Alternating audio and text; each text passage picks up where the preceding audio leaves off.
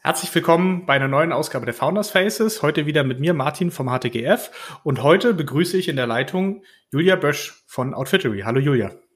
Hallo Martin, vielen Dank für die Einladung.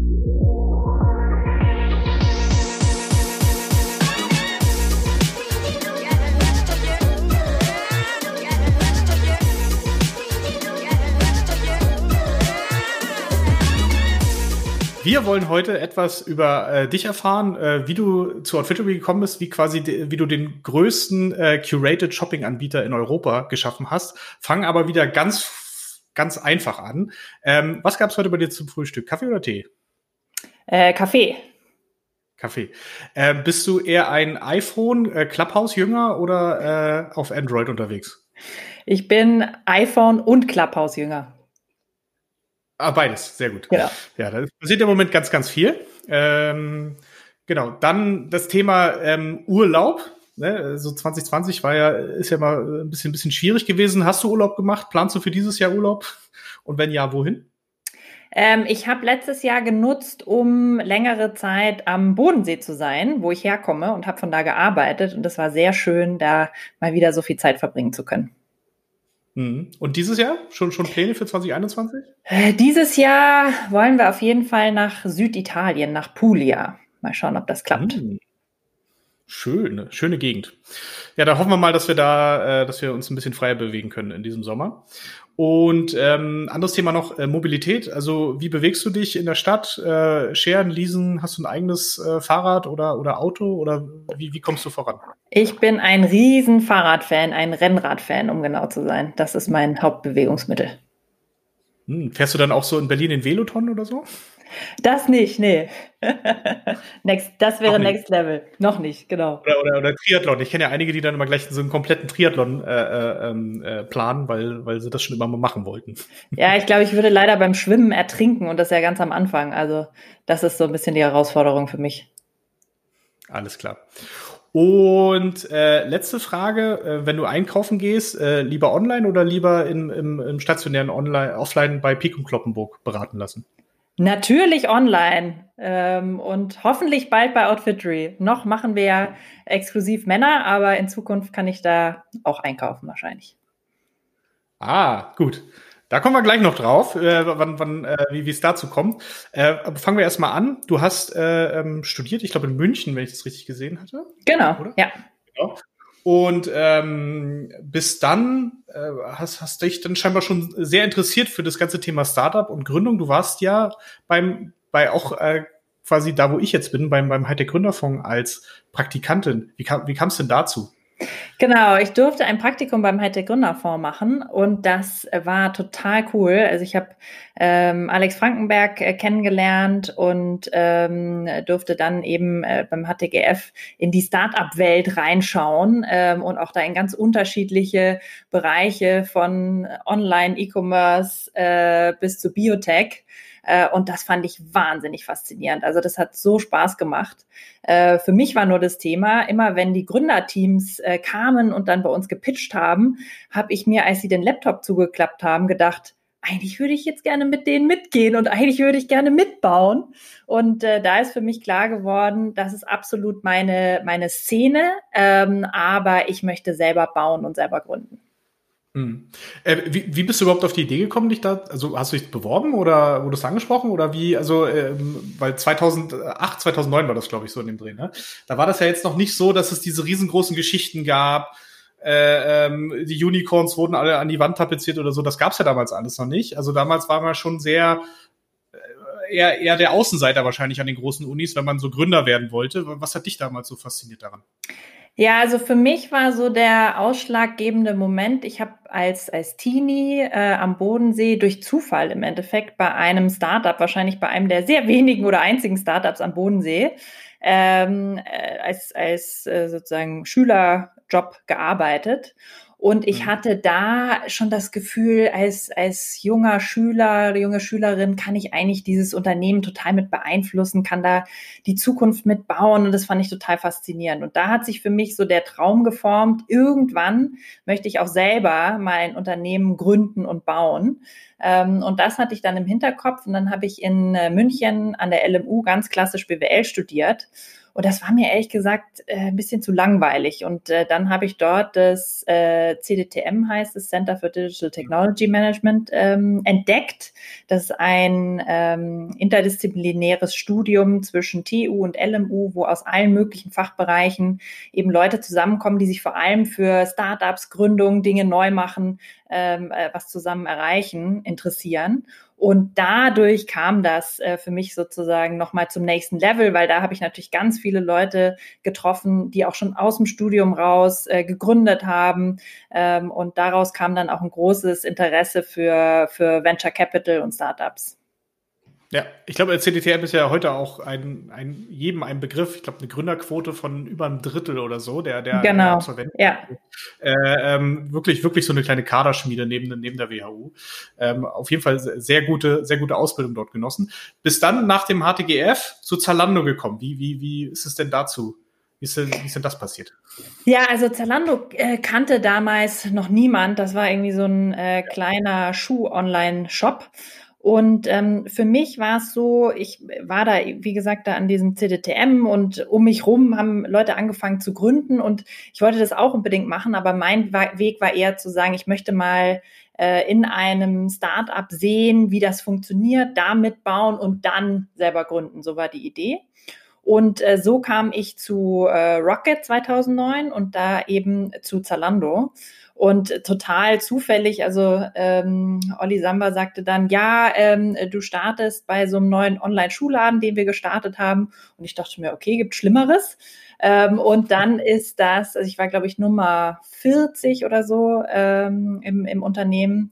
Und äh, in den darauf folgenden zwei Jahren ist das halt komplett explodiert. Und das war ein Riesenglück, weil dadurch konnte ich sozusagen im Schnelldurchlauf ähm, so viele unterschiedliche Phasen eines Unternehmens miterleben und auch mitgestalten und habe da auch ähm, sehr viel Verantwortung von Anfang an übertragen bekommen äh, und dadurch einfach viel gelernt, Netzwerk aufgebaut ähm, und im Endeffekt dort auch meine Mitgründerin Anna kennengelernt, mit der ich dann eben zwei Jahre später Outfitry gestartet habe. Genau. Äh, äh, kommen wir gleich. Mich würde noch mal interessieren, also 2009 bis 2011 warst du ja, glaube ich, bei Zalando. Das war ja wirklich die Zeit, äh, wo man so von diesem kleinen Nischenshop auch sich äh, vor allen Dingen breiter aufgestellt hat. Ne? Das war, glaube ich, auch die Zeit, wo man deutlich mehr Sortimentsbreite dann hergestellt hat, äh, in, vor allen Dingen auch in den Kleidungsbereich reingegangen ist. Ähm, äh, du hast gerade gesagt, du hast viel, viel Netzwerk mitgenommen und so weiter. Was waren so die, die, das einschneidendste Erlebnis, was du dich aus dieser Zeit erinnerst, wo dir, wo dir so vielleicht so auch richtig klar geworden ist, was Onlinehandel in der Zukunft äh, noch, noch werden kann, was, was daraus noch äh, äh, passieren kann?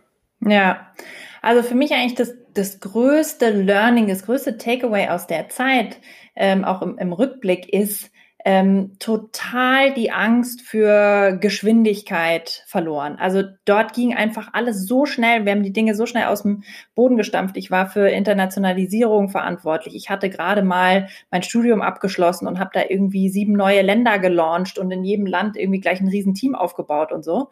Also das war einfach eine Geschwindigkeit, ähm, so, und das zu sehen, dass das funktionieren kann und dass das auch mit Leuten funktionieren kann, die super talentiert und ambitioniert sind, aber eben von dieser Branche gar keine Ahnung haben. Und dass es auch gut ist eigentlich, dass die keine Ahnung haben, weil sie dadurch sehr viel disruptiver rangehen. Ähm, das ist so das, was sich sehr stark eingebrannt hat und was dann auch sozusagen die Basis ähm, für unsere Gründung dann war.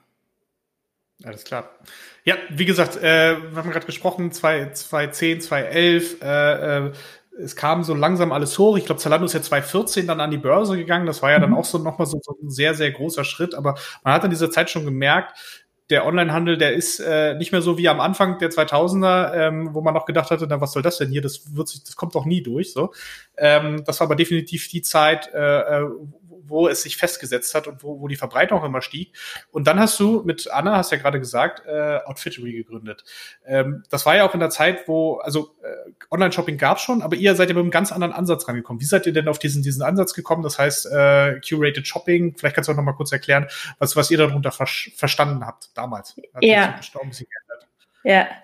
Ähm, also im Endeffekt haben wir genau, was du beschreibst, gesehen. Wir haben gesehen, diese sozusagen der Shift Richtung Online, ähm, der ist jetzt real und ganz viele Menschen kommen online und es ist auch toll, dass sie jetzt die Möglichkeit haben, sozusagen auf das weltweite Sortiment äh, zuzugreifen und sich alle Marken, die man sich so vorstellen kann, nach Hause zu bestellen. Aber wir haben eben auch gesehen, dass es ganz viele Kunden gibt, die davon überfordert waren und die dann gar nicht wussten, ah, okay, äh, ihr habt jetzt hier 2000 blaue Hemden, aber was ist denn das Richtige eigentlich für mich? Und die sich so ein bisschen zurückgesehnt haben zu, zu Beratung und, und, und Kuration.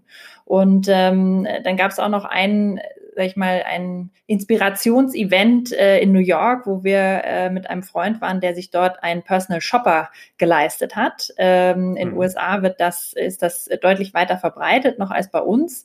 Äh, das heißt, das sind ähm, Experten, die dann für den individuellen Kunden eben im Laden eine Auswahl zusammenstellen. Und ähm, unser Freund, übrigens auch äh, Unternehmer, auch Teil eures Portfolios, ähm, mhm. der äh, der hat ähm, dann sich eben diesen, diesen Service geleistet und war total begeistert danach. Ähm, also hatte äh, super tolle Sachen, sah gut aus, war das erste Mal glücklich nach so einer Einkaufserfahrung.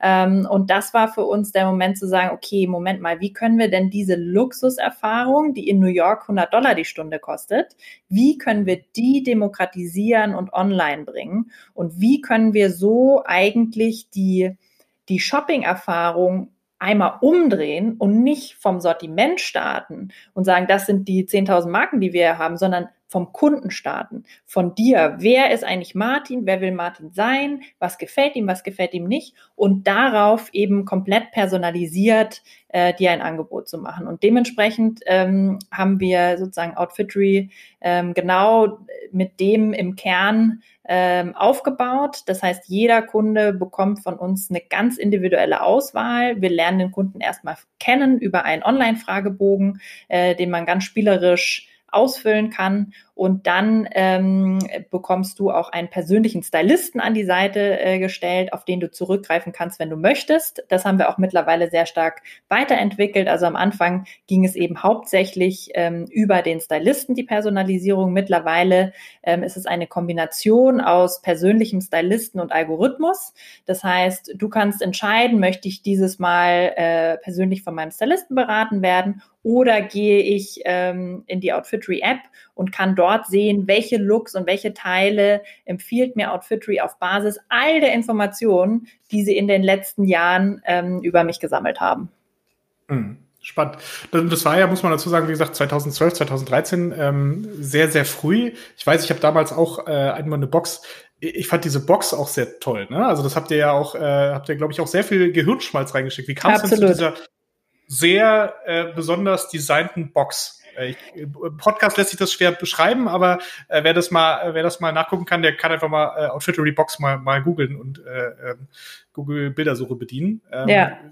Was war die Idee dahinter? Äh, ja, wir wollten das ähm, sehr hochwertig machen, eben passend zu unserem, sag ich mal, qualitativen Service und vor allem sehr praktisch. Äh, das heißt, deshalb haben wir uns auch entschieden, nicht einfach einen Versandkarton zu machen, sondern unsere Box hat eben einen Henkel, also es ist wie ein Koffer. Das heißt, wenn du äh, das gut, das ist jetzt aktuell nicht so relevant, aber wenn du es äh, vor Corona dir ins Büro hast liefern lassen und mit nach Hause nehmen wolltest, dann konntest du das an dem Henkel äh, tun. Und ähm, wir machen auch Sachen, dass wir zum Beispiel in der Box machen wir auch von Anfang an, da sind auch keine äh, Plastiktüten drin, wie man das sonst aus dem Onlinehandel kennt, sondern wirklich direkt die Teile äh, auch als Looks dargestellt, wenn du dir Looks bestellt hast, sodass du ganz einfach die Dinge rausnehmen kannst, ganz bequem zu Hause anprobierst und dann, ähm, wenn du was zurückschicken möchtest, haben wir das auch super vereinfacht. Da sind alle Sticker, die du brauchst, mit drin. Das heißt, du klebst es einfach zu, wir holen es sogar bei dir zu Hause ab. Ähm, also das, das war uns sehr wichtig, äh, dass das eben für den Kunden eine, eine rundum tolle Erfahrung ist und dass es auch so ein Wow-Moment ist, wenn du das erste Mal eine Outfittery-Box bekommst. Also Kunden sagen auch, das ist so wie ein, wie ein Geschenk.